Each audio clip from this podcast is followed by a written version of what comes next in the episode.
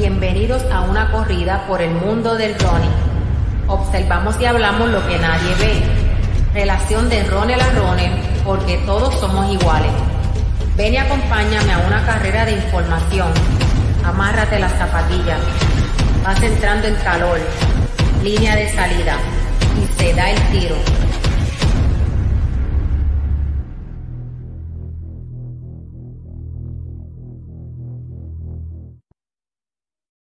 Y así mismito es, seguimos, ¿verdad? A través de, este mundo de running que tiene muchas vertientes, tiene muchos, muchos protagonistas, ¿verdad? Dentro de running. Y en esta ocasión, pues tenemos a Mauri. Saludos a Mauri.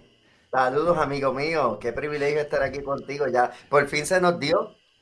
Sí, no, no, esto, esto supone que se hubiera dado, este, quizá un año y medio atrás, ¿verdad? Pero, este, no es la primera vez que está, ¿verdad? Bienvenido nuevamente a, Solo Running. Pero esta vez tú eres el protagonista únicamente, ¿verdad? Solamente va, te vamos a estar entrevistando a ti. Y el título de este podcast va a ser De la comedia a running. Literalmente pasó de la comedia a running y eso es lo que queremos saber, cómo, cómo Mauri se fue transformando hasta, hasta lo que es hoy en día un, un individuo que corre todas las bases. Así que sin más ni menos, vamos a mencionar este el auspiciador Fit to the Limit. Aquí tengo, ¿verdad? Con la Polito, como siempre. Eh, si quieren, si quieren información, ¿verdad? Cotización sobre uniformes, escriba a Fit to the Limit en todas las redes, Twitter, Instagram, Facebook. Y eh, si no, pues a través de Solo Running este, lo, los ponemos en contacto con, la familia de, de, Eric y Fit to the Limit. Así que no se diga más, vamos a arrancar con esto. A Mauri, yo sé que, sacaste este ratito bien chévere. Eh, gracias por eso. Eh, te tragaste la comida literalmente. Estamos todos en esto, ¿verdad? Los que estamos envueltos en esto es llegar a la casa, llegamos de entrenar y comer algo ajorado para seguir en los menesteres, ¿verdad? Pero no queremos de dejar, no queremos dejar de correr. Eso es así. Pero la verdad es que estaba jorado comiendo porque quería estar aquí contigo, tú sabes, no era porque tenía hambre. gracias por eso. Mira, Mauri, eh, de esta parte, ¿verdad? De, Ron, de la parte de Ronnie y eso, yo conozco mucho, ¿verdad? Todo lo que tú estás haciendo, pero me gustaría empezar desde los orígenes, ¿verdad? Tú comienzas como comediante, ¿verdad? Y me gustaría saber, ¿verdad? Cómo, cómo nace esa faceta tuya de comediante, en qué año y cómo fue que tú descubriste que tú tenías talento, ¿verdad? Para la actuación, porque no, no tan solo eres comediante, eh, te podemos catalogar como actor, porque tú haces otros personajes también. ¿Cómo fue eso?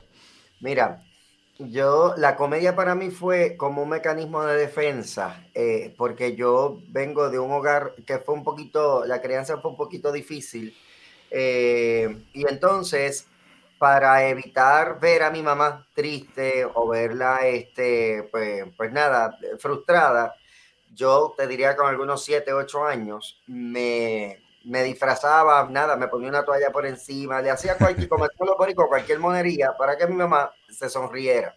Entonces, cuando yo veía que ella se sonreía y que por algún momento se disipaba esa tristeza, entonces yo vi que funcionaba el que yo la hiciera reír. Así que siempre que yo tenía la oportunidad y la veía de esa manera, pues entonces la hacía reír para que las cosas cambiaran. Entonces, eso que empezó como una cosa bien chévere, ¿verdad? Y un vacilón, eh, lo llevé a otras áreas de mi vida. Por ejemplo, en la escuela, si me llamaban la atención, yo hacía reír a la maestra y cortaba esa atención del limazo que me habían dado. Entonces, ya me convertí como que el, mono de la clase, como decimos, y siempre había un chiste y un relajo y una cosa, siempre con mucho respeto, ¿no? Y entonces yo no sabía que eso iba a eventualmente a convertirse en una de mis principales fuentes de ingreso, porque cuando tendría como 18 años me invitan a participar a un grupo que iba a tener un viaje a través de la iglesia, un viaje misionero a Panamá, pero yo iba a cantar de ahí, ese grupo, estuve cantando unos cuantos años, pero el organizador del grupo quería, eh, soñaba con hacer teatro. Entonces, a mí también me había gustado la idea de hacer teatro y sobre todo el género de la comedia. Y nos pusimos a soñar un buen día, él escribió la obra, yo le ayudé en la actuación y en la producción, y entonces ahí arrancó esta carrera. Te diría que yo tendría entre 18 y 19 años, te estoy hablando como para el 94 más o menos. Entonces, en ese momento, eh, ya yo vi que no solo era bueno cantando, sino que eh, ni haciendo chistes, o sea, o haciendo chistes, sino que vi también una oportunidad de poder desarrollar otras cosas como personajes, ¿verdad? Y entonces comenzar a dibujar sonrisas en labios de personas que hace mucho tiempo no sonríen. Esa es parte de, de mi misión de vida. Qué chévere. Este, ahora, ¿cómo te digo? Este, el, el ambiente laboral aquí en Puerto Rico para los actores se ha, se ha vuelto un poquito complicado, ¿verdad? Porque todos lo están trayendo enlatado.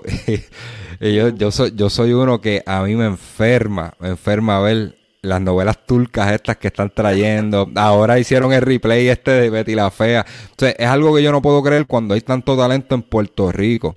Este, yo entiendo que, que mucha gente coge el camino, el camino fácil y sin embargo, pues tú decidiste ser actor que no es, no es el, eh, no es el camino más fácil, ¿verdad? Para, para monetizar, ¿verdad? Para uno, para sustento.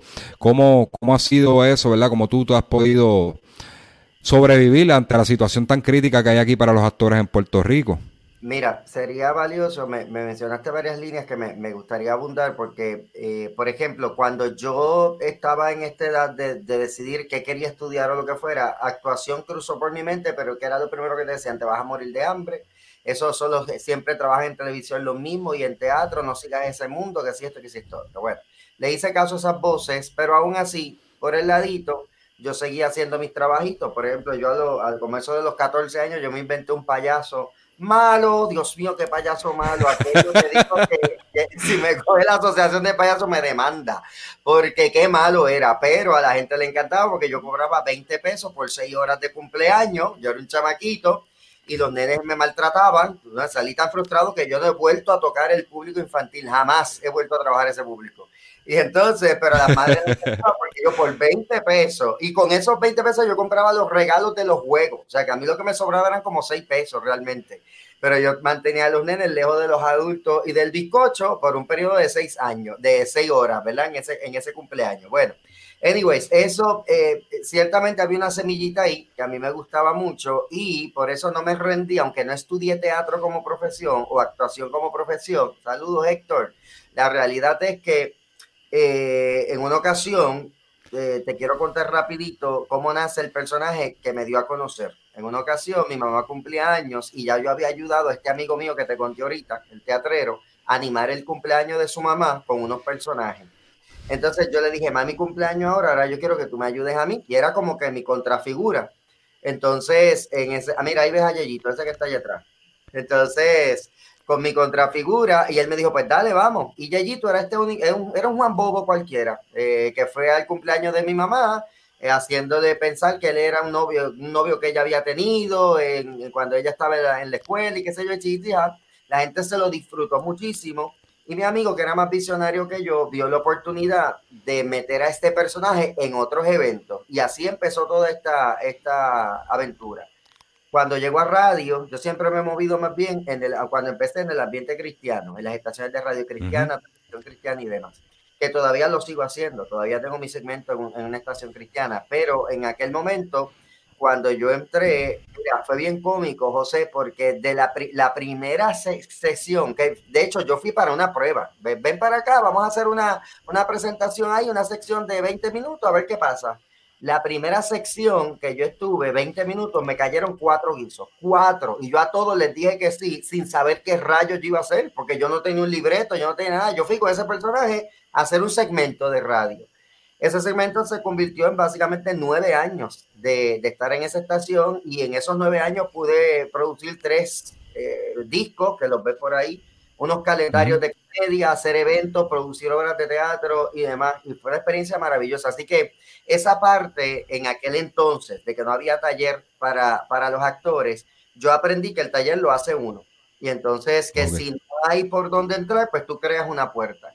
Y entonces tú mismo te mercadeas y, y metes manos, que básicamente con esa enseñanza es como he podido sobrevivir ahora en el tiempo de pandemia contestando tu pregunta, porque ciertamente eh, yo me quedé sin trabajo para la pandemia. Esa parte de la comedia y demás se fue a pique, como todos los demás actores, porque no, no puede haber reuniones. Yo voy a muchas bodas, animal bodas, aniversario, cumpleaños, este, eventos de empresa, todo eso. Pues todo eso se fue, se fue a pique porque no hay, no hay manera de que haya, ¿verdad? Grupos reuniéndose. Así que me tuve que rediseñar eh, en esto de la pandemia. Y no has considerado, como están haciendo otros actores, ya están dando están haciendo stand-up comedy a través de plataformas digitales, te pagando taquilla, ¿lo has considerado? Sí, ya yo he hecho, ya yo tuve un show así, el show virtual se llamó Disciplina Virtual con uno de mis personajes, el otro que se está dando a conocer en los, últimos años, que es el hermano Tino, el que pusiste en la promo. es un predicador ahí bien fuerte y estricto. Pues lo hice hace poco y me fue muy bien, de hecho. Así que estoy planificando hacer otro ahora en, Navidad. Pero mira, José, algo bien interesante es que cuando empezó la pandemia, que, es bien fuerte, porque eh, para mí los meses de enero y febrero eh, después de Reyes y después de Los Enamorados, es una temporada baja. Esa es mi temporada baja. Después sube con las secretarias y toda esa vaina. Madres, padres y qué sé yo. Pero entonces, bien cómico, porque el 2020 llegó lleno de eventos. Enero, febrero, yo tenía eventos para con el personaje, pero un montón. Y yo, diatres, este año promete bien brutal. Nada, que tú sabes que todo se cayó cuando llegó la pandemia emocionalmente fue bien fuerte porque que empiecen a llamarte y a decirte cancelado, cancelado, cancelado, está fuerte. O sea, es una, es una sensación que, que no, no, es agradable, como experimentó mucha gente aquí en la isla. Así que yo dije, tengo que hacer algo, yo no me puedo sentar a, a, llorar, me tengo que rediseñar y empecé a hacer unos videos personalizados con mis personajes, como qué era lo que pasaba en la pandemia. La gente estaba triste porque no iba a poder celebrar su cumpleaños ni madre, ni padre, ni graduaciones. Pues yo puse todos mis personajes a hacer videos. Eh, entonces la gente compraba el video y se envía, yo se lo enviaba a esta, al familiar que se graduaba o que era día de madre, padre o cumpleaños. Entonces así empecé a darle uso a todas esas cámaras que tenía por ahí, cámaras, luces, empecé a comprar equipo y por ahí seguí desarrollando la cosa.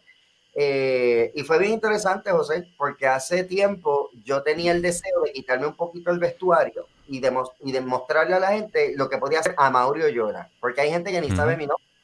Tal vez en el ambiente de los corredores sí, pero la gente que me sigue como actor me dicen Oyellito o el Manotino o alcalde, pero no, no saben mi nombre. Y yo dije, yo quisiera que la gente conociera lo que a Mauri tiene que dar, porque son 25 años con el personaje. Y mira, los planes que tenía guardadito por ahí hace tiempo, la pandemia me empujó a hacerlo. La pandemia dijo, no, este es el momento. Así que yo tenía la opción de quedarme llorando o meter mano, y metí mano. Y ahora estoy dando webinars, charlas, este, stand-up, todo lo que aparezca virtual. Y gracias al cielo ya están cayendo una que otra cosita presencial. Qué brutal, Amaury. Este, a la verdad que la pandemia fue algo, algo malo, pero para muchos fue momento de, eh, Decisivo. Sí, decisivo de, tomar otro camino, de, hacer algo diferente. Incluso, o sea, yo, yo en aquí en, el mismo podcast tuvimos que empezar a trabajar mucho con los live y, ¿verdad? Para poder mantener, porque los podcasts se cayeron bien brutal este, durante el tiempo de la pandemia y por eso es que nos ven lunes tras lunes o miércoles tras miércoles, este, más en las plataformas para no dejarlo caer, ya que empezamos con eso, pues, pues continuamos. Así que eh, yo creo que, fue de, de beneficio para muchas personas y como tú dices, te, reinventaste y proyectos que tenía, tenía este, en el parking lot, tuviste que sacarlo. Eh, así que lo, lo, encuentro excelente. En, en cuanto al personaje de Tino, es un personaje este, es bien gracioso. Yo, yo, lo, yo lo he visto cuando, cuando lo has hecho a través de las redes y eso, y, y videoclips cortitos que has hecho. Pero para algunas personas resulta ser un poco controversial, porque no lo toman, no, que eh, mucha gente lo toma como quizás que es una burla a ese estereotipo. Eh, ¿Cómo tú manejas eso, Mauri?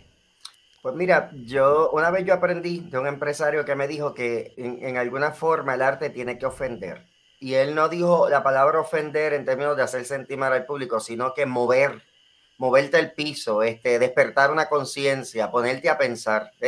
Y yo tengo varios personajes que son así. Si te fijas, este, antes que llegara a ti no fue Loida, que Loida es una viejita, una vieja, no una doña que yo hago bien puesta, bien elegante, y Loida a las necesidades de los adultos mayores. ¿ves? Entonces, ella no es la típica abuela que cuidaba a los nietos ni nada, no, Loida es de janguear, de tener sus panas, de salir por ahí y, y, ese tipo de cosas. Pero entonces, sin embargo, ese personaje, a mí, yo lo creé para un plan médico, que me contrató en una ocasión para una convención y le di vida a Loida y fue un palo. Y hay gente que sigue a Loida, que son locos por Loida. Entonces era un poco contradictorio, ¿verdad? Porque un actor cristiano haciendo de una doña o de mujer, pues la gente como que se, se escandalizaba, mientras que tenía otros que realmente no. Mira, eso, esa es tu profesión, ese es tu trabajo y así es como hay que verlo. ¿ves? Entonces, y todavía tengo gente que levanta roncha por eso. Pero eh, es, mi trabajo y yo lo hago con mucho respeto. Eh, pues Tino, mira qué interesante, yo me crié en la iglesia pentecostal. De, básicamente desde los 5 años hasta los 18 años estuve allí. Así que yo sé cómo es que se mueve la, la cuestión, me, por eso domino la pandereta, los coritos del ayer, los himnos del ayer, todo eso yo me lo sé porque viví esa experiencia y me gusta, me gusta mucho ese fuego pentecostal. Entonces, ¿qué pasa? Una vez con mi personaje de Yeyito, yo iba a animar una boda y veo, José, a este señor que era un hermano tino, un hermano tino que estaba con un amplificador viejo, distorsionado, tocando una guitarrita solo debajo del sol cantando hacia un residencial. Aparentaba que nadie lo estaba escuchando o nadie lo estaba viendo porque él estaba bien retirado y no había nadie en alrededor.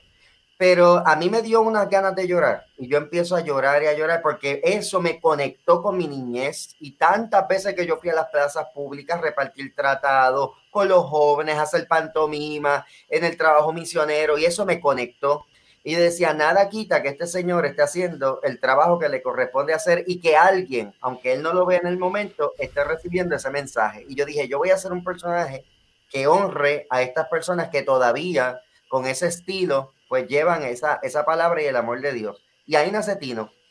Y mira, para mi sorpresa, mucha gente no solo se sienten eh, identificados con el personaje, sino que se sienten representados porque Tino no tiene pelos en la lengua. Y él dice a su estilo, él dice las verdades como deben ser. y, hay un mensaje envuelto. Si tú escuchas bien al personaje, hay un mensaje envuelto. a veces hay un mensaje de, pues nada, de restauración, de paz. A veces hay disciplina y regaño, porque esa era ese estilo, esa era esa escuela. Y eso es lo que promueve Tino. Hay otros que, ay, que es un poquito fuerte y qué sé yo, y, pero la realidad es que cuando lo escuchan bien, de hecho, mi experiencia ha sido que cuando yo llego a lugares que me invitan, la gente está así, asustada. Se fíjate, este tipo, ¿qué va a hacer? Pero al segundo corito, con la pandereta bien zona, o cuando le ves la dinámica, la gente termina enamorado con el personaje, enamorado. Así que hay que darle oportunidad a, ¿verdad? a estos personajes que se desarrollen antes de uno emitir un juicio. Sí, es que la, gente a veces dispara, como yo digo, de la baqueta y, y, no, y no le dan la oportunidad de, escuchar y que hay más allá de, del personaje. Y, la realidad es que no, no es una burla, es, un estéreo, ¿verdad? Un tipo de, personalidad que hay dentro de las iglesias y no es nada malo. Mira, Qué bueno. Perdóname, si me permites contarte dos experiencias bien cortas, rapiditas. Continuo en el teatro, este, yo estoy bien seguro que hay gente, hay más gente, o sea, hay mucha gente que preferiría o prefiere ir al teatro a recibir un mensaje que ir a una iglesia. Y cuando se enfrentan a la palabra de Tino, que aunque es comedia, tiene ciertamente un mensaje profundo, la gente se queda impresionada y lo sé porque ya mi público es bien mixto. Aunque me sigue mucha gente de la iglesia, hay gente que no va a ninguna iglesia y lo sé porque, porque conozco a mi público. Entonces, la primera vez que yo saqué a Tino, un amigo fue, que de hecho es runner, él fue, pero él es católico. Y él me dice, yo tenía un poquito de temor porque yo no sabía cómo tú ibas a interpretar un personaje eh, así, pentecostal, en un show de comedia, cómo lo ibas a hacer. Y yo, gracias al cielo, sé bregar con esas líneas finas. Este, y él me escribió después del show un testamento y él me decía, impresionante cómo tú lograste transformar todo aquel ambiente y has puesto a la gente a cantar hasta corito y estoy que mañana mismo quiero ir a la iglesia. Tan pronto él salió del teatro, él me lo escribió. Así que eso, eso es una enseñanza. Y con Yeyito me pasó que una señora que era loca conmigo recibió ese calendario que tú ves allá atrás, que estaba lleno de frases de motivación y fotos cómicas. Y esta señora, eh, las hijas me llaman porque ella quedó tan enamorada del personaje, no me conocía, empezó a seguirme en radio quedó en Chula y me quisieron invitar al cumpleaños de ella, el número 85 creo que era. como tres semanas antes la señora le dio un infarto y quedó sin expresiones, eh, no hablaba, fue, fue bien fuerte para ellos. Ellos me llaman para cancelar y yo les digo, miren, eh, yo sé que ustedes estaban ilusionados con que ella conociera el personaje. Si ustedes como familia lo permiten, yo puedo ir al hospital vestido del personaje para cuestión de poder saludarla, visitarla, hacerle tres chistes y me voy para no interrumpir mucho ese, ese espacio. Ellos me dijeron que estaba bien. Me llaman como a la semana que ella, ella me podía recibir, aunque no tenía expresión. Cuando yo llego, vuelven y me reúnen en el pasillo y me dice, ella no se ríe, ella no hace nada, no te sientas mal, pero, eh, o sea, eh, vas a ver que no hace nada. Y yo, pues está bien el problema. Cuando yo entro, su cama estaba de lado. Y no me acuerdo cómo se llamaba, pero yo entro gritando su nombre. Mira, contra allá, fulana, ¿qué tú haces aquí? Te vine a buscar, bla, bla, bla. Cuando ella me ve, ella me mira así, abre los ojos bien grandes, mira a su esposo y a las hijas que las tenía allí, en donde ella tenía los pies en la cama. Volví y me miraba. Y cuando mira al esposo, nos ha regalado la sonrisa más bella que yo he visto de un paciente en el hospital. Eh, fue una cosa brutal, una señora que no tenía expresión. Y cómo el personaje y la comedia y esa sorpresa logró que ella le regalara una sonrisa a su familia. Eso para mí ha sido una de las experiencias más brutales que yo he vivido como actor.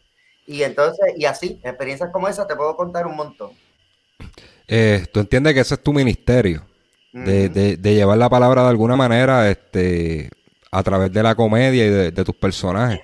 Eso es uno de ellos, sí. qué bueno, qué bueno, Mauri. Ahora, ¿cómo, llega, cómo llegas a ser corredor? Este, ¿de, dónde, ¿De dónde sale, de dónde sale esa, esa motivación para empezar a hacer ejercicio como tal? Porque me iba a morir. Esa es la verdad. De verdad. me iba a morir. Yo fui, yo fui, yo tengo por costumbre todos los eneros ir a mi médico a, a principio de año a hacerme todos los análisis.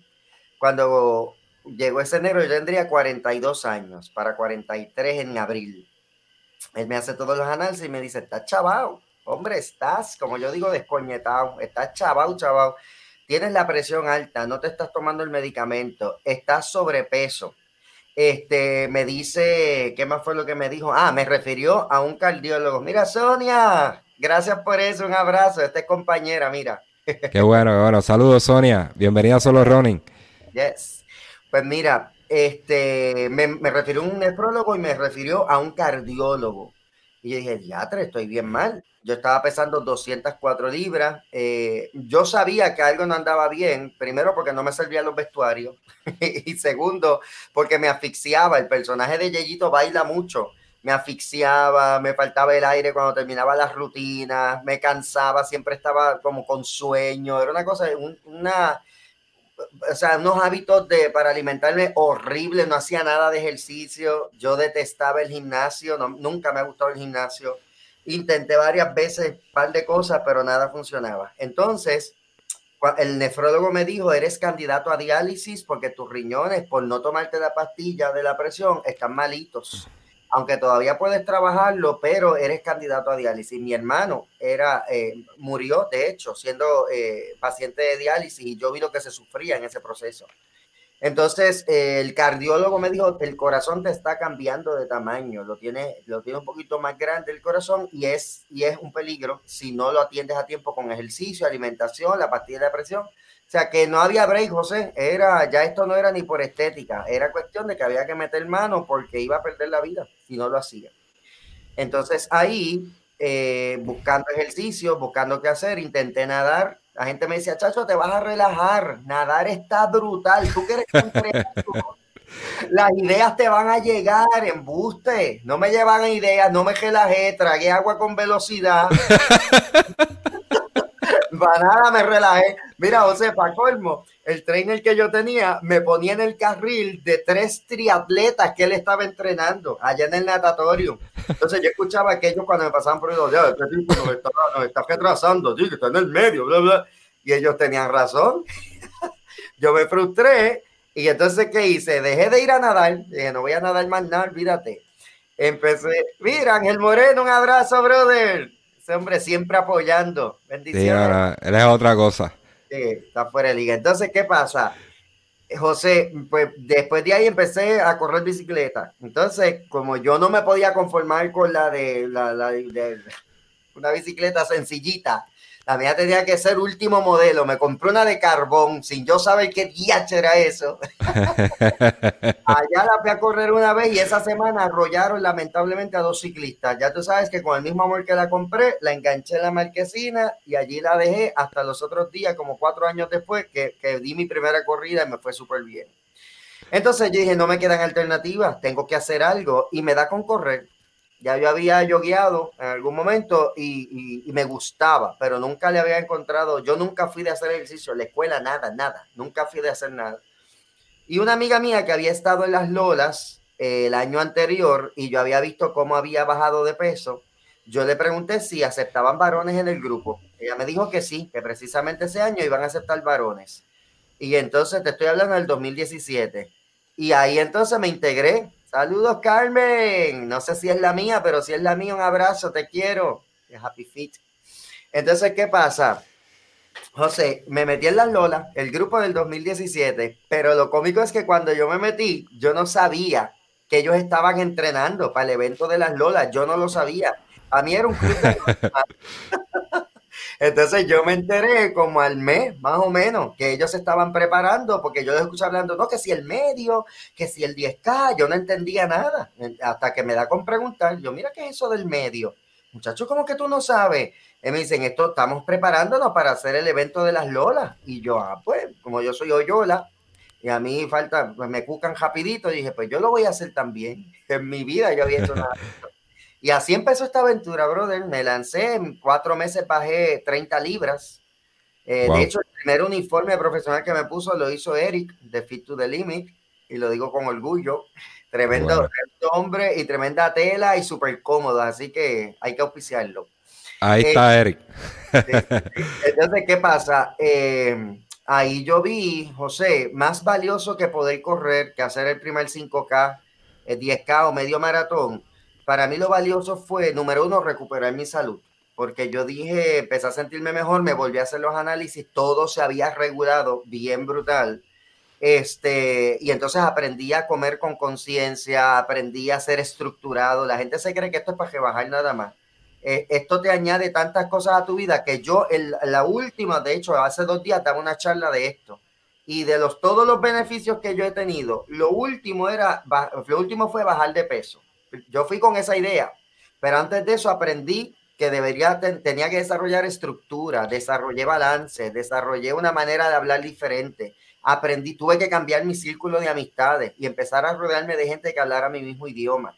Y empecé a hacer unos ajustes que fueron lo que me dieron eh, esa bendición. Y eso me llevó a convertirme en el clase cuarentón, que fue después mi otro show de comedia que Así que así empiezo en el running. Así que todo, todo está ligado, incluso sacaste un show por, por, eso de, ¿verdad? De, de correr de clase, de ese, de esa promo yo me acuerdo. Me acuerdo y, se, el, y el, el, el eslogan se pegó mucha gente por ahí, este, ah, clase, clase cuarentón, este, tengo uno, incluso uno de mi equipo, uno de mi equipo, este, le decía que clase cincuentón y se tiraba fotos y este, sé que, que creaste, creaste un eslogan bien pegado, que chévere. Sí. A Mauri. perdóname que te interrumpa, yo hablo mucho, para los que no me conocen. No te, no te preocupes. Eso del hashtag nace porque yo empiezo a subir fotos del orgullo que sentía porque estaba recuperando otra vez mi salud eh, y lo vi vi los resultados en los personajes, vi los resultados en los shows que hacía, eh, todo, todo. Y por eso es que yo empecé a usar clase cuarentón, no por darme el guille, sino por, por el orgullo que sentía de que yo que pensaba que ya había empezado a bajar la cuesta, me di cuenta que no, que todavía quedaba distancia y millas en cantidad. Y eso lo logró enamorarme del running. Por eso es que nace ese hashtag. Eh, quiero, hacer, quiero hacer una breve pausa para los que se están conectando ahora. Eh, esto va a salir en las plataformas de SoundCloud, Spotify, iTunes, toda la plata, todas las plataformas de, podcast. Eh, iHeartRadio va, va, va, a continuar aquí en YouTube, que lo pueden, lo pueden ver de verdad. La primera parte que hablamos de Amaury eh, en su faceta de, actor y comediante.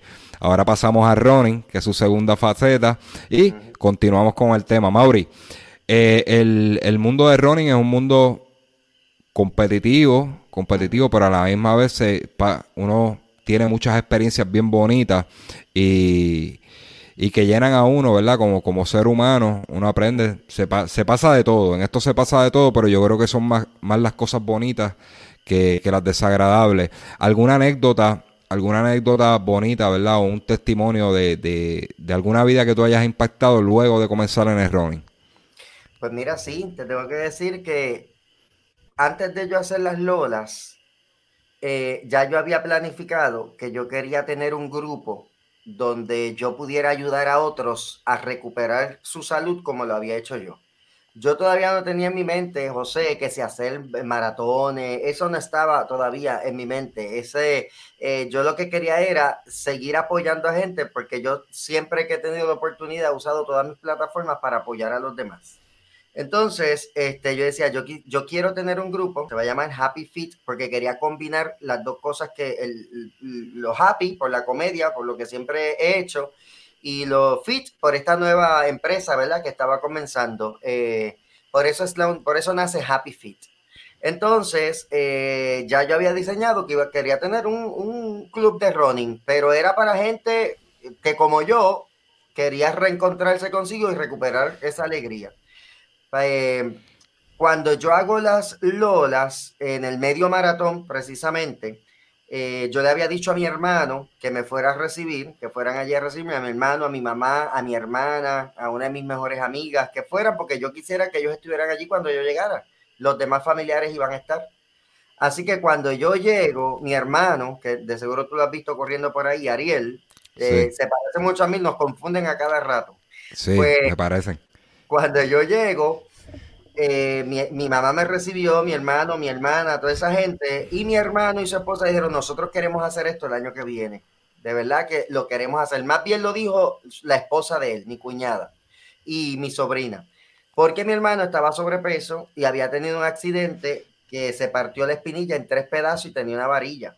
Ouch. Entonces, cuando, cuando yo hago las lolas, por ellos que me motivaron a, a, empezar entonces Happy Fit porque querían reunirse para, hacer, para empezar a practicar. Ellos terminaron bien pompeados solo por verme hacer el medio maratón. Entonces, ¿qué pasa? Ellos dijeron, si este Cleca logró esto, que este en su vida ha, ha hecho ni una cajetilla en los field days de la, de la escuela, yo también puedo hacer un medio maratón. Entonces, fue bien cómico, José, porque en menos de un año para las Lola entrenamos como cuatro meses. O sea, en menos de seis meses ya yo había hecho mi primer medio maratón y había creado un grupo de running. El primer anuncio que yo puse en Facebook, como la gente vio la transformación, yo puse, ¿cuántos de ustedes si yo hago un grupo se meterían nada más que para probar cómo es? Como 40 me escribieron. Hice dos reuniones para atender a esas 40 personas y terminaron inscritos como 35 personas de esas 40. Y yo comencé un grupo de running sin saber nada de esto, con 35 locos que decidieron seguirme. el grupo llegó en algún momento a tener 50 personas, entonces de todas las edades. Pero a mí lo que me gustaba, José, es que era gente que no venía con la intención de competir, o sea, la intención de competir era con ellos mismos.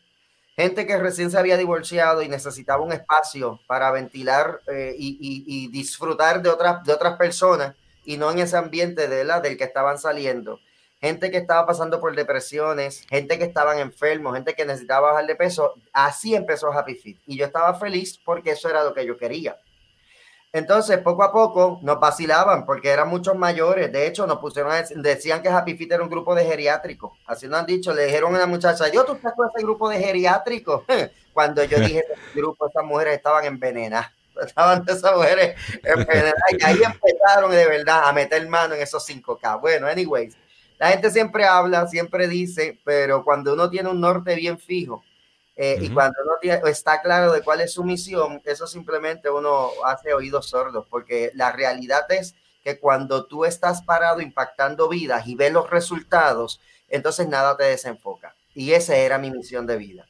En menos de ocho meses prácticamente ya yo había hecho dos medios maratones, porque hice Lola y Miami. En menos de un año ya yo había hecho dos medios maratones, había creado un grupo y había producido la primera versión del 10K de Happy Fit. Y la escuela para runners, que fue en menos de año y seis meses, que ya había hecho el maratón de Chicago, había creado Happy Fit produje la escuela para runners, que fue un palo porque se metieron como 100, 100 personas de alrededor de la isla a, a, conocer un montón de técnicas y estrategias. Y pues todo lo que tú has visto que hemos hecho por ahí. Así que todo nace de la intención de mejorar mi salud y luego impactar la vida de gente que quisiera hacer lo mismo. O sea, que estamos hablando de que tu trayectoria, tu trayectoria, ¿verdad? En el running, desde que arranca, todo fue bien acelerado, bien acelerado. Te enganchaste tanto, como dicen los, los españoles, que lo querías hacer todo.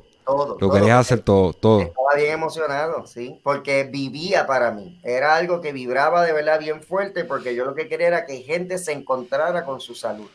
Y esa es la misión. By the way, ahora que yo digo los españoles, este Saludos a todos los, seguidores de Solo Running en España, que mirando dentro de las métricas en estos días, son miles de reproducciones en, en España y no me había percatado de eso. Sería bien bueno conocer a uno de ustedes, nos pueden escribir a través del inbox, conocer a alguno de ustedes, quién realmente nos escucha en España, ¿verdad? Porque me gusta, yo sé quién nos escucha aquí en Puerto Rico y como los conozco mucho de ellos, pero me gustaría saber quién nos escucha en España. Y además, estamos fuertes en México, y estamos por ahí también rondeando en RD y, esa área de, de Sudamérica, Argentina y Chile.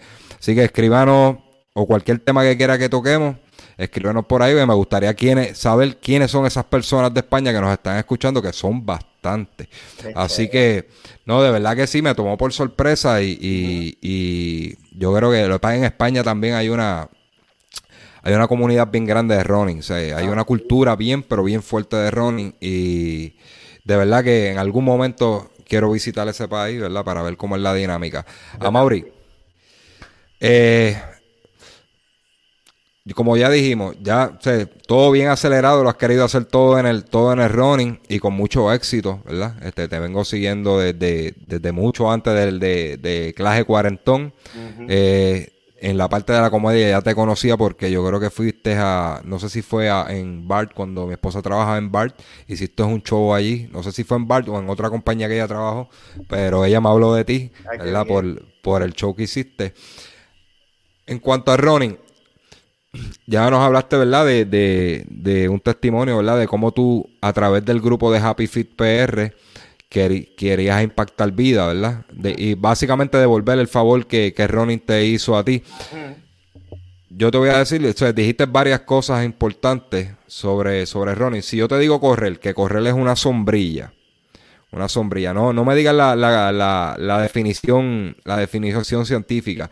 Dime, si yo te pongo correr como una sombrilla en esas patitas, ¿qué, qué palabras tú definirías, verdad? Este, o, o enlazarías con Ronin? Tú dices de todo, de cómo impacta el running. ¿Qué palabra Por ejemplo, yo te diría, yo te diría, ¿verdad? Este, correr, correr.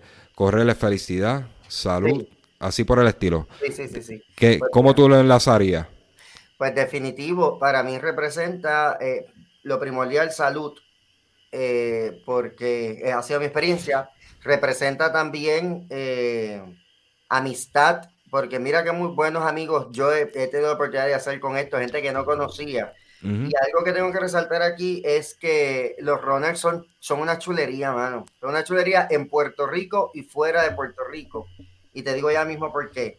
Este, te diría que es una aventura, porque esto de estacionarte a correr y seguir por ahí por alguna carretera que te inviten o lo que fuera, eso está brutal. Eh, a ver cosas y lugares que nunca habías visto. Es versátil porque de pronto tú puedes correr en, la, en, el campo, como puedes correr en la ciudad, como te puedes ir para el monte. Así que eh, tiene, tiene muchos beneficios. Esas, son, esas palabras son las más que me identifican. Ok, ¿por qué tú dices que, que hay mucha, ¿verdad? Mucha gente, muchas, muchas amistades bonitas dentro, en el running, tanto aquí como, como fuera de Puerto Rico? Mira, porque yo, yo siempre, la, la gente que, que, me que he conocido y que me ha rodeado, siempre los he tenido ahí bien presentes, con, dándome un buen consejo. Por ejemplo, te tengo que mencionar obligado a Armando, Armando Bengoechea, que fue mi, mi coach para, el, para el, el, maratón de Chicago, a Pedro, que es con el que él produce el, el Ultra, Juan Raíces, o sea, hay gente que yo no conocía que, se me acercó, obviamente mi primer grupo de Lola, que, que los llevo a todos en el corazón y ha sido bien chévere, Sio, que tú la conoces, Entonces, eh, es gente que se acercó sin ningún tipo de interés eh, y con la única misión y disposición de ayudar. ¿Por qué? Porque yo preguntaba, mira, ¿qué tenía buena? Fácata, mira esta, ta, ta, ta, ta, ta. Mira, y tal cosa, ah, ta, ta, ta, ta, ta, ta. Entonces, con raíces yo he tenido un montón de, de conversaciones brutales, de, un montón de aspectos de running. Así que es bien chévere. Y te digo que fuera porque eh, yo viajé en el, después de María, en el mismo año de María, en el 2017. Eh, María fue en septiembre y diciembre ya yo había determinado que iba a despedir el año yo solito. Iba a hacer un viaje para mí solito en San Francisco, California. Entonces yo estaba en esta cuestión de que me voy, no me voy, está cañón porque estaba haciendo un montón de proyectos en María, aquí, ayudando a comunidades, repartiendo ropa, los actores nos unimos, hicimos lo que fue la Brigada del Humor eh, que nació un buen día comiendo pizza con su Bacó y Albert Rodríguez, estamos hablando los tres, y yo, mira, necesito ir a Santolaya a llevar una ropa, ustedes me quieren acompañar, sí, sí, vamos, te acompañamos, al otro día Suset me llama, me dice, lo tengo todo diseñado, y yo, ¿qué es todo? La Brigada del Humor, y yo, ¿qué es eso? Me dice, no solo vamos a impactar Santolaya, yo voy a buscar mis contactos, busca tú los tuyos, y se ha formado un berenjenal de ayuda, porque todos los actores, Tita Guerrero, Geraldo Ortiz, este, Jorge Castro, todo eso, Cristina Soler, gente de televisión unieron para llevar ropa, conseguimos masajes, vacunábamos a las mascotas este, gratis de personas que habían perdido su hogar. ¿ves? Entonces, ¿qué pasa? Que yo estaba en medio de ese movimiento tan brutal, llevábamos meses en ese, y yo irme de vacaciones mientras gente esta gente se queda aquí en eso, Susel me dijo, mira, ¿sabes qué? Vete, porque era algo que ya tú tenías diseñado, tú has ayudado, has ayudado aquí un montón y ahora viene una temporada que nos vamos a, descansar en Navidad. Yo pues me fui, pero yo lo que hice fue que contacté un grupo de running en San Francisco y se llaman así mismo San Francisco Runners. Entonces, ¿qué pasa? Que yo quería correr el puente, el, el, Golden Bridge, el puente ese rojo que sale en todas las películas. Pues yo quería ese puente de, de lado a lado, este, el primer día del año, del primero de enero del 2018. Entonces, ¿qué pasa? Yo contacté a alguien que hablaba español y conocí un mexicano que se llama Leo. Y entonces él y su esposa eran runners en ese grupo. Y yo a lo loco, sin, yo nunca había hecho una cosa como esta. Pues nada, quedamos en que nos íbamos a reunir, que sé yo qué, decía, mira, una chulería. Hice tremenda amistades con ellos, conocí a su familia, mexicano, fuimos a comer por allá en Oakland, él me llevó por toda la ciudad, pero era una cosa como si nos conociéramos de toda la vida. Y el, ese primero de enero, él me acompañó a cumplir ese sueño de cruzar ese puente, ¿verdad? Este, ida y vuelta, corrimos como ocho millas. El puente lo que tiene son como tres millas ida y vuelta, pero desde que salimos hasta el regreso eran como ocho millitas ese primero de enero.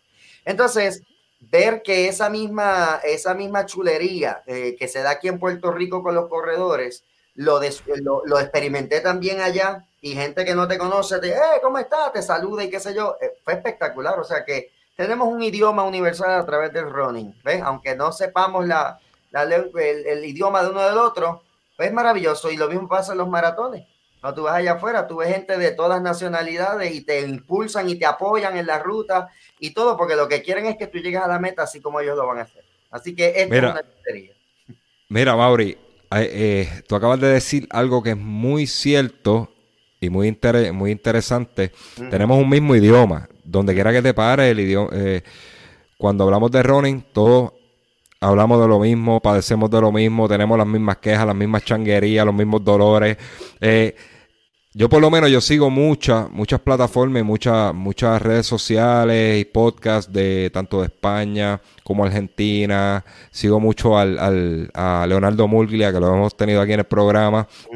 Y me pongo a escuchar cómo, cómo hablan los argentinos, los chilenos o los españoles y las quejas de ellas, las, las experiencias de ellas. Yo digo, somos iguales. este, en el deporte, en el running, somos iguales, tenemos las mismas malas costumbres. este, eh, ¿Cómo te digo? Eh, la, todo el mundo tiene como, como alguna costumbre, ¿verdad? Este, particular eh, eh, antes de las carreras y tú te pones a escuchar y digo, mira, yo conozco a alguien que hace eso también aquí en Puerto Rico. Eh, es, bien es bien interesante como nos podemos comunicar a través de running, porque compartimos una misma pasión y, básicamente es como tú dices, esa es la palabra que lo describe, universal. Otra cosita que dijiste bien interesante fue... eh, cuando hablaste eso de, yo quiero el primer día del año cruzar el puente de, San Francisco, eh, podemos añadir una palabra más a running que es creatividad. ¿Qué creativos son los runners? Hace poco, yo no sé si tuviste un post que yo puse, eh, yo creo que él, vive en Estados Unidos, no me acuerdo en, qué, en qué estado, un runner que siempre que sale a correr, él planifica con el GPS la ruta que va a correr y cuando termina de correr, hace los blows del trabajo, termina con una figura, una cara. No, no, ¿no has visto eso? No, qué brutal. Ya, antes de que se acabe o cuando se acabe el programa, te voy a, te voy a dar el nombre de la persona para que, para que verifique. Brutal, el tipo hace estrella, caracoles. pero no, no, no mal, no los dibuja mal. Él, él es un artista, él es, pintor, artista gráfico, todo eso. Le queda brutal con el GPS corriendo, el marca, marca el dibujo. Eh, es una de las cosas más creativas que yo creo que he visto hasta ahora. Y, y tú diste el esclavo, o sea, tú fuiste creativo y tú dices, yo quiero pasar el primero de enero de una manera diferente. Yo creo que el running, no sé si tú compartes esto conmigo, eh, pone a pensar a uno más, pone a pensar a uno más allá. Y yo no sé si es que nosotros vivimos en una vida tan, tan ajetreada que todo el tiempo es complacer a, las personas que tengo alrededor, este, complacer al jefe, eh, complacer a un empleado. Eh, todo el tiempo uno está abrumado por complacer o, decirle a alguien lo que quiere escuchar. Y cuando nosotros corremos es como que ese momentito de esparcimiento donde nos da el espacio a pensar, a pensar dónde, por ejemplo, a mí en Mofongorro me preguntaban, me preguntaron que, qué beneficio yo tengo de running. Y yo le digo, el running para mí es ese momento donde yo digo, me pregunto dónde estoy y hacia dónde voy. Es como que hago, hago shutdown de la vida cotidiana y digo, estoy parado aquí y quiero ir aquí. es el único momento que yo tengo de, pensar, en pensar en mí mismo. No sé si tú compartes e, ese, esa idea. Mira, la supuesta creatividad que yo iba a encontrar nadando, que nunca encontré, en el running he encontrado. Mira, en el running yo he diseñado cosas que quiero para mi vida, cosas que quiero para mi casa. Yo diseño charlas, yo diseño eventos nuevos. Este, yo me acuerdo que cuando, cuando nosotros hicimos la primera versión del 10K de Happy Fit, mucha gente habló de, de la organización. La gente siempre ha alabado la organización de los eventos, gracias al cielo. Pero e, eso tiene una razón de ser y es que yo corrí esa ruta tantas veces, tantas veces y yo dije, diatre, aquí se siente esto, aquí yo quiero un oasis. Aquí hace falta como que un, apoyo, aquí yo quiero a, alguien que haga ruido o apoyo, lo que fuera. Y entonces yo, yo cuido cada detalle porque yo lo hago como me gustaría que me cuidaran a mí en una carrera. Por eso es que hay tanto detalle en Happy Fit. Y eso nace en esas largas, en esas carreras. Tú sabes que, José, algo que no puedo dejar de mencionar es que cuando yo hice esa primera versión de Happy Fit, que te mencioné ahorita que eran como 45 en el grupo, de esos 45, 17 personas, 17 de la mano de CEO en el 2018 hicieron, eh, 14 hicieron el maratón de Chicago y 3 hicieron el, el, de Berlín. Y era gente, muy pocos de ellos habían corrido un 5K, muchos de ellos no habían hecho ningún evento. Una muchacha entró con la, con la misión de poder hacer un 5K sin pararse y asfixiarse en ningún momento. Y no solo hizo un 5K, hizo el 10K de Happy Fit y hizo el maratón de Berlín. Y hoy día está en otro grupo preparándose para ser triatleta. Entonces, ahí es que yo digo que estoy enfocado y mi misión va bien porque a mí no me, a mí no me afecta que la gente se vaya del grupo porque yo estoy bien claro desde el día uno que nadie me pertenece. Y número dos, que yo simplemente estoy ahí para hacer un instrumento para que la gente se enamore de este proceso de correr y recuperar su salud. Esa es mi misión con Happy Fit. Mira, hay algo, hay algo bien, bien que yo menciono mucho, que no hay equipo malo, no hay equipo malo malos somos nosotros que los cogemos mal. Este, porque uno cuando uno escoge un grupo tiene que ser un equipo que se ajuste a las necesidades de uno, tiempo, eh, necesidades físicas, ¿verdad? Y, las metas que tú tienes en, el deporte. Eh, a veces nos vamos a un equipo que se reúne cinco veces a la semana y realmente tú no te puedes reunir con ese equipo. A ti te hace falta más un, un, coach online o un grupo que solamente se reúnan para dar las largas.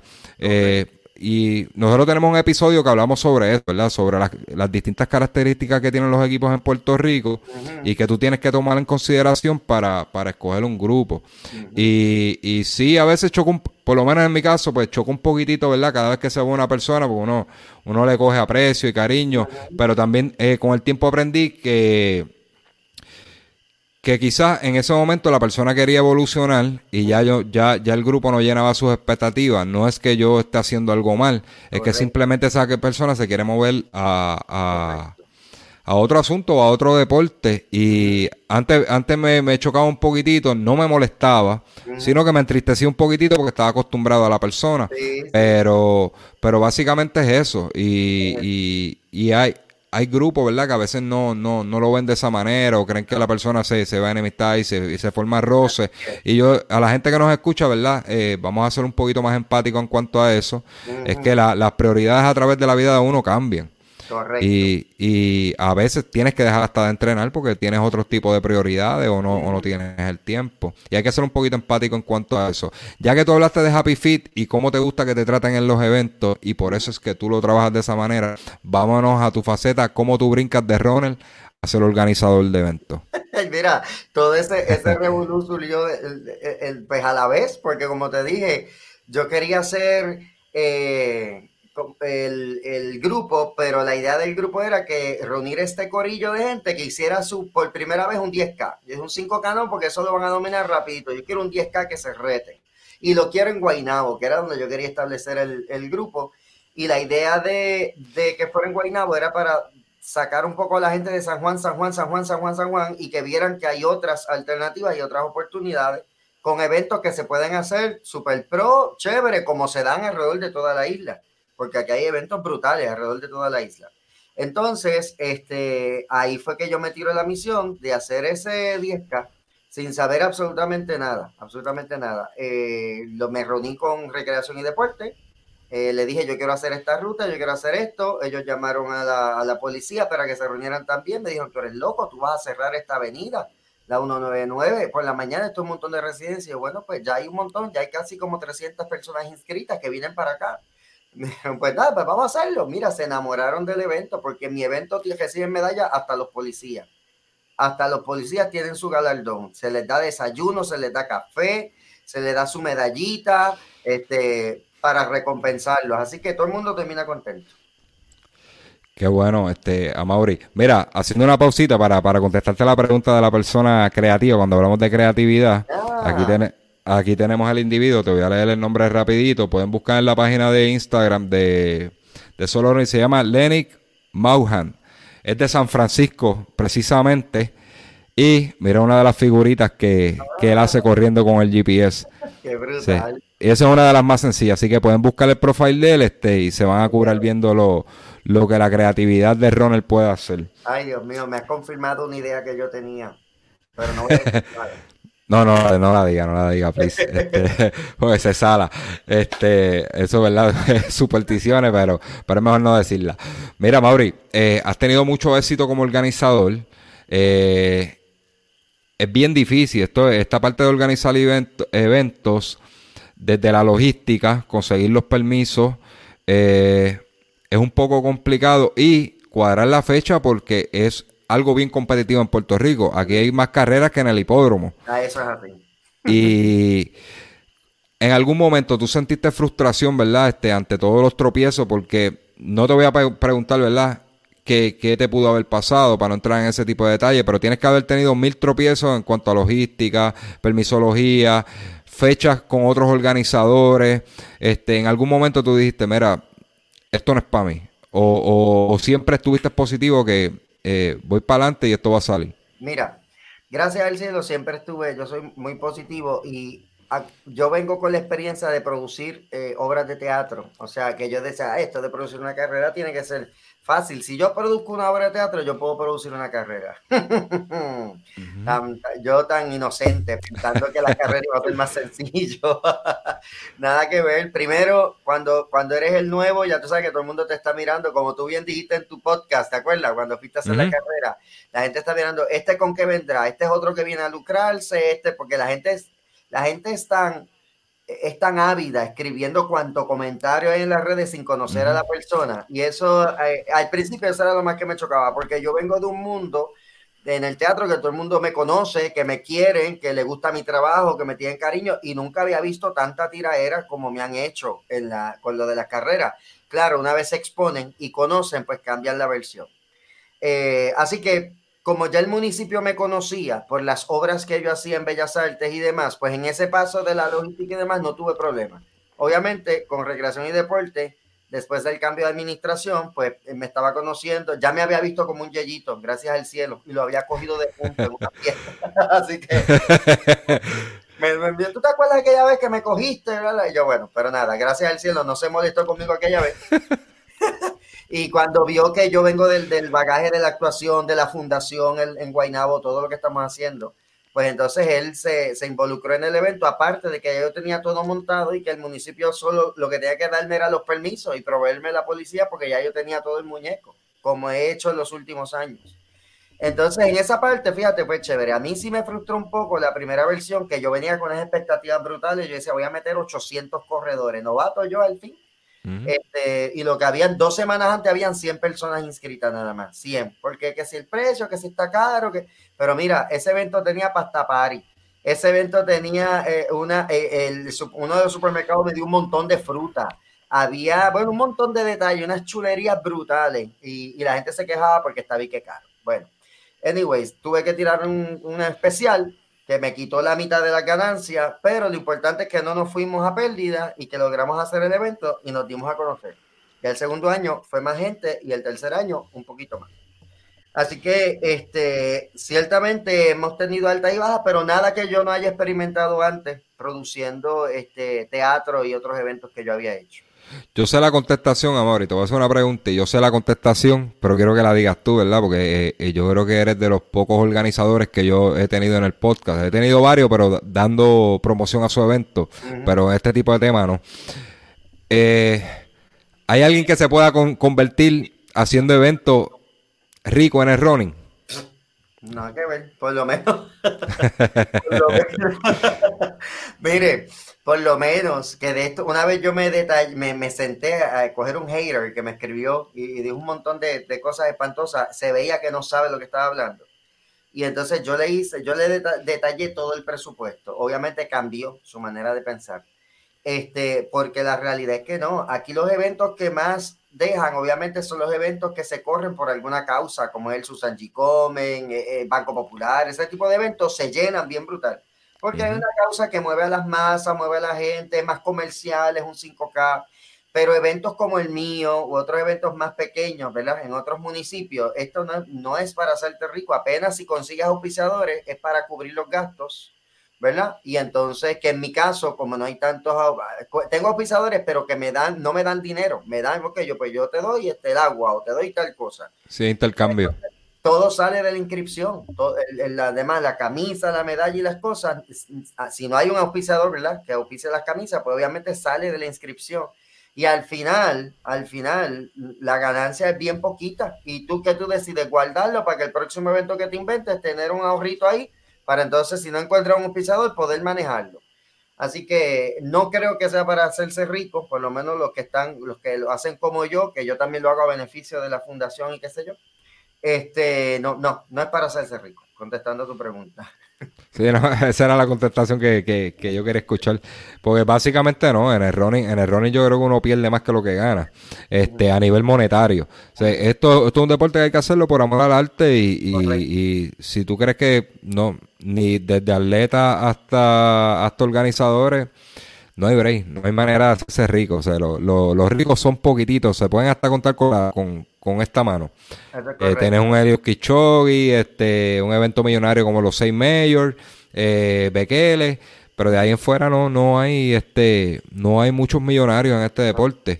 Lo importante es que los que lo estamos trabajando, lo hacemos, por lo menos en mi caso, lo, lo, hago con cariño, lo hago porque quiero un espacio diferente, nuevo para los runners, porque me gusta tratarlos bien, como, como te dije, y porque me mueve, porque me apasiona. Por ejemplo, la última versión del 5K del Tembleque, que le hicimos allá arriba en el monte, tempranito fue espectacular con los plederos, el lechoncito happy, con su tembleque a todos los corredores que llegaron, el frito navideño, ¿ves? Esas cosas quedan grabadas en la memoria de la gente y eso es lo que yo estoy creando, memorias. Básicamente tú puedes se puede considerar que tus eventos son este, más tipo fun run, ¿verdad? más, más para diversión. Tuvimos una conversación en el 10K de Happy Fit en cuanto a la premiación y, tú, me, tú me explicaste, ¿verdad? Y me hiciste ver que, la carrera no era a nivel, ¿verdad? Este, de, de premiar de premiar, tú sabes lo que queremos hacer una carrera más de más de fun run, siempre se premia al primero, primer dama y de esto, pero no, ese no es el goal de, de la carrera y yo lo comprendí. Eh, ¿No has visto la posibilidad de hacer una carrera competitiva? Sí, me encantaría, claro que sí, me gustaría. Lo que pasa es que yo pienso, por ejemplo, mira, la primera versión del 10K, yo hice el primero en 500 pesos, que, para mí era muchísimo, ¿verdad? El que llegara y, y, que se lo ganó este nene, este Luisito, de allá de Calle, fue el que ganó la primera y la segunda versión del 10K. Eh, y entonces, eso para mí fue eh, para mí yo estaba dando un montón de chavos, decía yo, pero para hacer el primer evento, alguien nuevo que no sabe nada de esto, pues ya tú sabes. Pero tampoco fueron muchos, fue, él fue el único, yo creo que fue así elite que pudiera mencionar. Después fue que la segunda versión se unieron un poquito más. Pero sí me gustaría, es cuestión de que la gente lo apoye, ¿ves? Que, que esos atletas de, de, alto rendimiento vayan y lo, y lo apoyen, lo disfruten y que no le tengan miedo sobre todo a, a la ruta. Y eso va también para los joggers, que se reten. Yo creo que hay mucho interés en tus eventos y te lo digo, ¿verdad? A, a, nivel de acá de lo que yo veo en el podcast, eh, uno de los episodios más escuchados fue el review de, del 10K de Happy Fit. Eh, está, si no me equivoco, tiene que estar como top 10 por ahí. Eh, mucha gente lo escuchó, quería escuchar qué era, qué era el, el, el 10K de Happy Fit. A mí, en lo personal, me gustó mucho llegué, no sé si te lo comenté, llegué diciéndole a los muchachos del grupo, el año que viene tenemos que ir para allá. O sea, que no se dio, ¿verdad? Lamentablemente por esto que ocurrió. La ruta es, durísima, es durísima, pero sin embargo fue tan entretenida que yo iba grabando y blogueando, yo no estaba en mi mejor condición. Y yo estaba grabando, blogueando y vacilando con la gente. Hasta, hasta Juan Raíces sale, salgo hablando con Juan Raíces en, en la cuesta esa santa que hay al final, sí. Y, y yo, yo vengo, hice 44 sin, sin darme cuenta.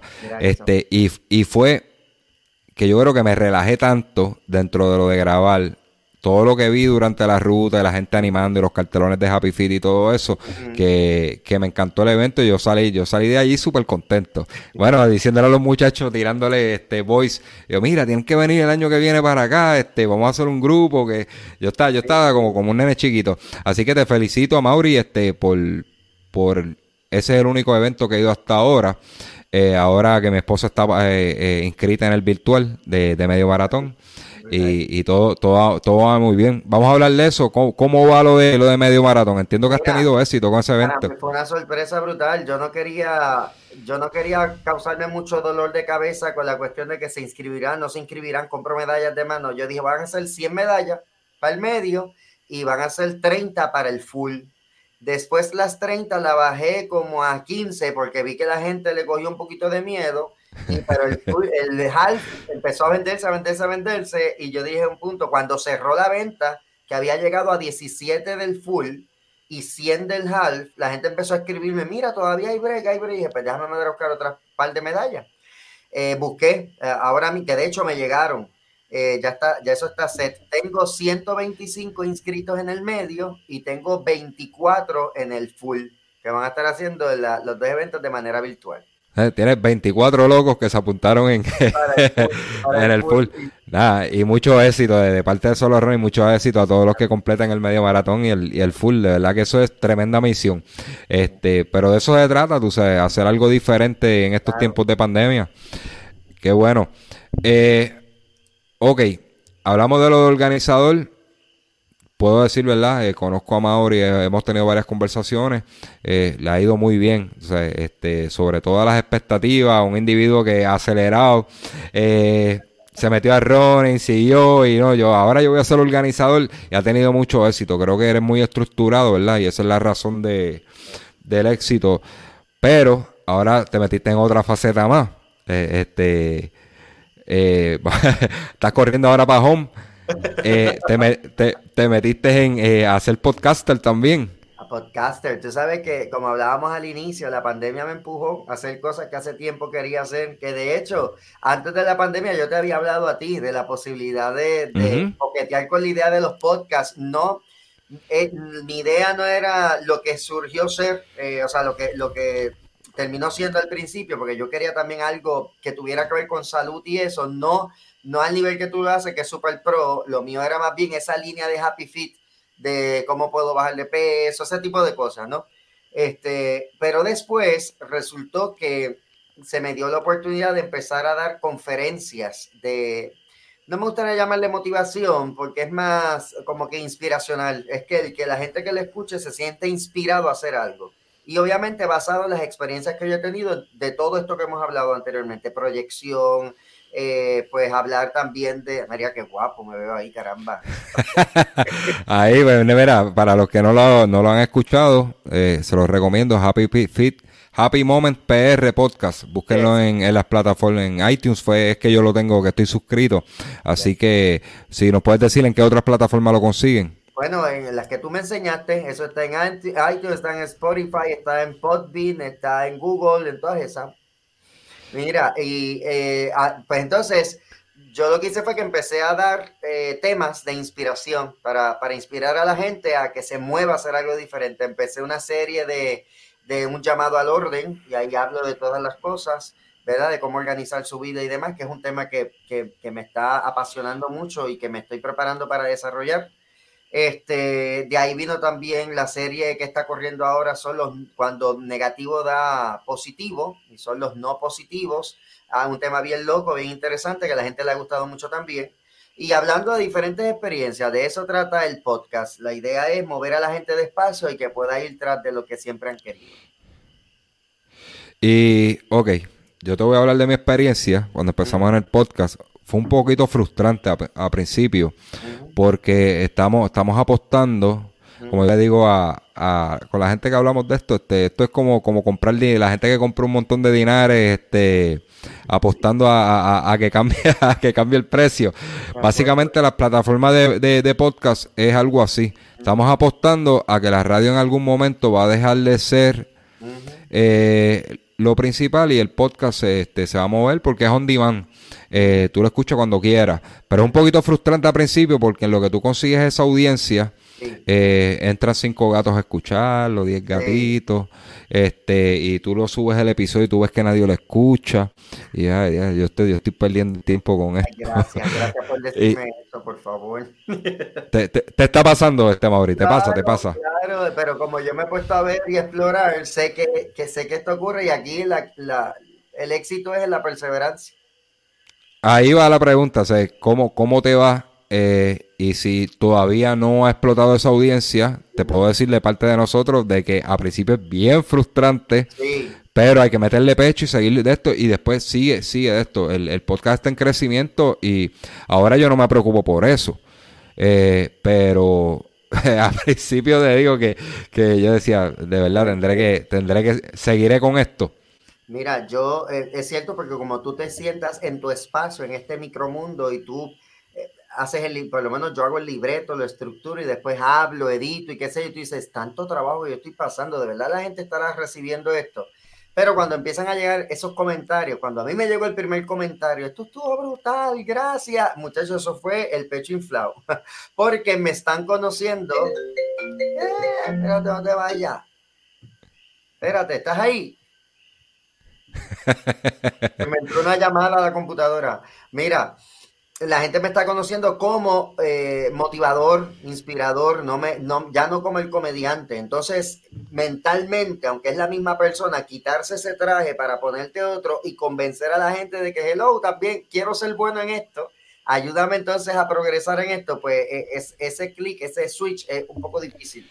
Entonces, ahora tengo que confesarte que había hecho una pausa en el podcast porque estaba haciendo unas remodelaciones en casa y entonces entre el taladro, la cosa, la vaina, no me había dejado eh, editar, grabar y qué sé yo. Ya eso terminó, gracias al cielo, la semana pasada y ahora voy a retomar. Así que, eh, pero ciertamente en, la gente lo recibió bien. La gente que empezó a escribirme, gente que yo ni conocía, eh, em, lo, lo, recibió súper bien. De hecho, me han seguido incluso este grupo de ventas y cositas así, porque el, el podcast va más dirigido a, a, a grupos o a encontrar un éxito individual, ese tipo de cosas.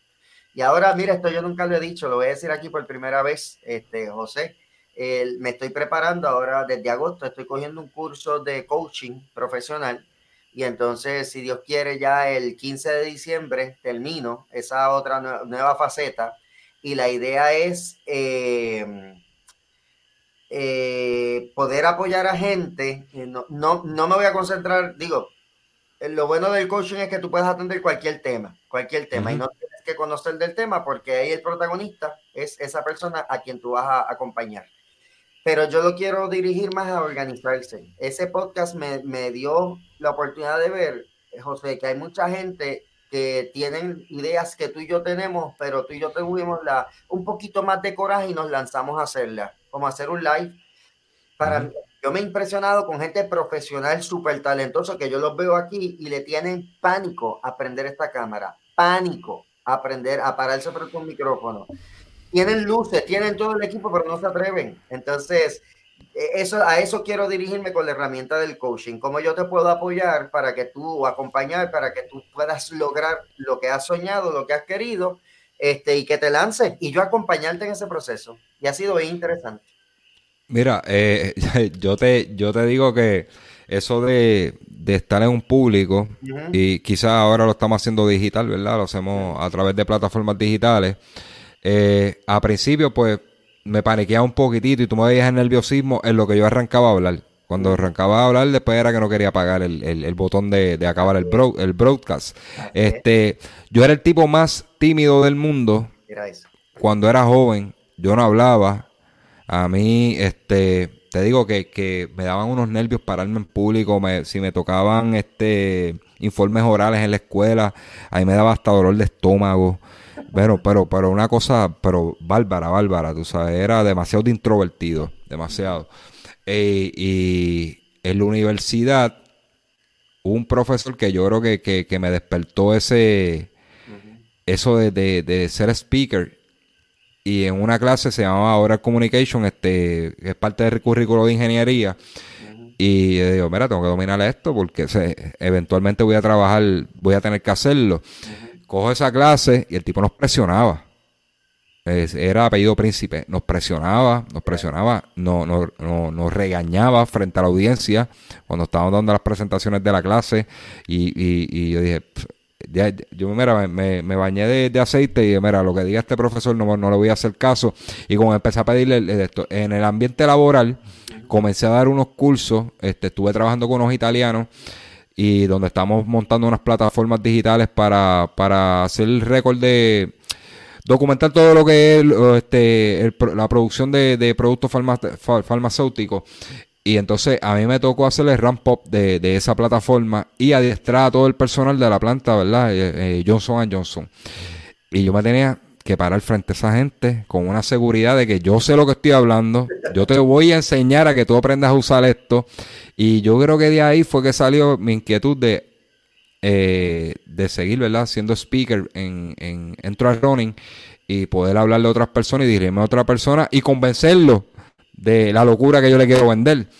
Este ahora en esto de los live, como tú dices, hay mucha gente que, le tiene terror a eso. Mucha gente yo les he invitado y de, eh, Ronald, ¿verdad? Ronald aficionado, yo le digo, mira, este, cuando quieras, te metes aquí, hablas con nosotros y básicamente esa es la parte, traigo el tema porque el podcast te da la libertad de hablar libremente, no tienes que usar, usar un, un vocabulario tampoco, este, muy, muy, muy high level.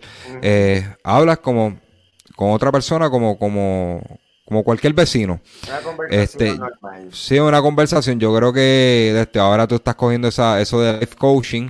Eso es bien interesante. Eh, yo creo que te va a ir súper bien porque ya tú dominas el público.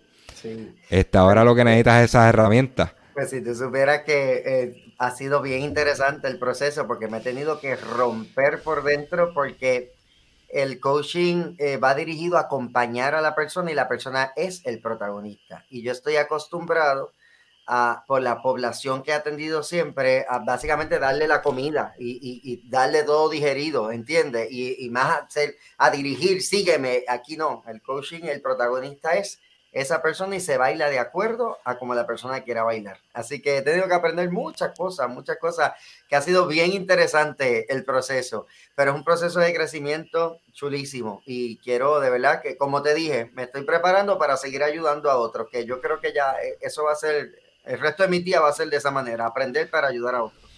No, brutal. Y, yo creo que esa ha sido la clave de tu éxito, que, que has seguido evolucionando y aprendiendo cosas nuevas. Y eso te hace, ¿verdad? Este, una, una super herramienta, un, como dicen, una navaja suiza que verdad que tiene de todo un poquitito y, y, te sí, ¿no? y te, y te va a dar más éxito porque vas a usar esas herramientas en distintas situaciones de la vida. Volviendo a running, este, a Mauri, para, para ir concluyendo con la entrevista, eh, te voy a hacer varias preguntitas cortas, ¿verdad? Tu, la, tu, carrera favorita, la tu mejor carrera. Sí. De los eventos en Puerto Rico. Eh, puede ser en Puerto Rico. Bueno, vamos en Puerto Rico y fuera de Puerto Rico. Dale, pues en Puerto Rico, en obviamente tengo que decirte Lolas, pero es por el cariño que le tengo porque fue la primera, porque ahí, ahí fue todo. Ahora te tengo que decir que San Blas me enchuló y me quedé con las ganas de volver a hacerlo. Es la graduación. Ahora en enero, me encantó San Blas, de verdad que me enamoré. Eh, fuera de Puerto Rico, eh, pues obviamente tengo que decirte Chicago porque fue mi primer maratón, pero me gusta mucho el medio de Miami también. El de Napa Valley no vuelvo a hacerlo ni loco. ¿El de qué? El de Napa Valley, el medio maratón de Napa Valley. Ok, ¿no te gustó? ¿Por qué? Bueno, porque te venden la idea de que ven a correr por los viñedos y esto es algo maravilloso y una cosa, pero no hay nada. Tú vas a cuando todavía hay frío, los palos de uva no tienen ni una hoja, da miedo. Es tétrico, un frío peludo, una lluvia cañona. Eh, no hay, ¿Sabes lo que es correr un medio maratón sin nada de apoyo? Y los oasis bien lejos. Y tú sabes que los americanos no son como nosotros. Los oasis los americanos son sosos, sosos. Y bueno, fue una cosa terrible. No me cogen otra vez.